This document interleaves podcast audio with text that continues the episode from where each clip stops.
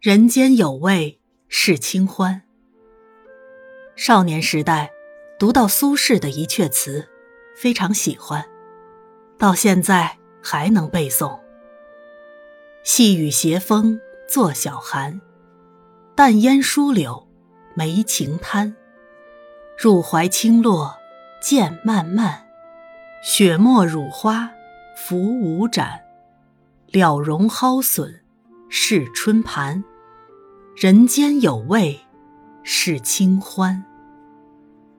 这阙词，苏轼在旁边写着：“元丰七年十二月二十四日，从四州刘倩书游南山。”原来是苏轼和朋友到郊外去玩，在南山里喝了浮着雪花沫乳花的小酒，配着春日山野的了菜，茼蒿、新笋。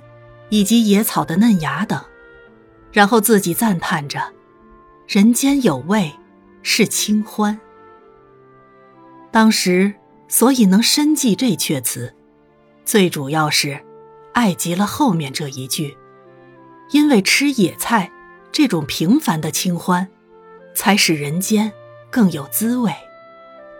清欢是什么呢？清欢几乎是难以翻译的。可以说是清淡的欢愉。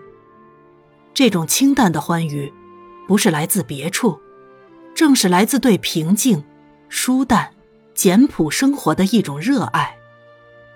当一个人可以品味出野菜的清香胜过了山珍海味，或者一个人在路边的石头里体会到了比钻石更吸引人的滋味，或者一个人。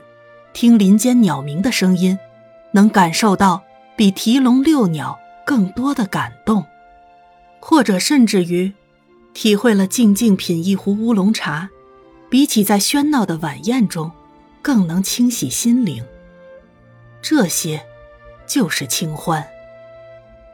清欢之所以好，是因为他对生活的无求，是他不讲求物质的条件。只讲究心灵的品味。清欢的境界是很高的，它不同于李白的“人生在世不称意，明朝散发弄扁舟”那样的自我放逐，或者“人生得意须尽欢，莫使金樽空对月”那种尽情的欢乐。它也不同于杜甫的“人生有情泪沾衣”。江水江花起终极，这样悲痛的心事；或者，人生不相见，动如参与商。今夕复何夕，共此灯烛光。那种无奈的感叹。我们活在这个世界上，有千百种人生。文天祥的诗：“人生自古谁无死，留取丹心。”赵汉卿，我们很容易体会到他的壮怀激烈。欧阳修的是“人生自是有情痴，此恨不关风与月”，我们很能体会到他的绵绵情恨。纳兰性德的是“人道情多情转薄，而今真个不多情”，我们也不难会意到他无奈的哀伤。甚至于像王国维的“人生只似风前絮，欢也零星，悲也零星，都作连江点点平。”可是清欢就难了，尤其是生活在现代的人，差不多是没有清欢的。你说什么样是清欢呢？我们想在路边好好的散个步，可是人声、车声。不断的呼啸而过，一天里几乎没有纯然安静的一刻。我们到馆子里想要吃一些清淡的小菜，几乎是遥不可得。过多的油，过多的酱，过多的盐和味精，已经成为中国菜的特色。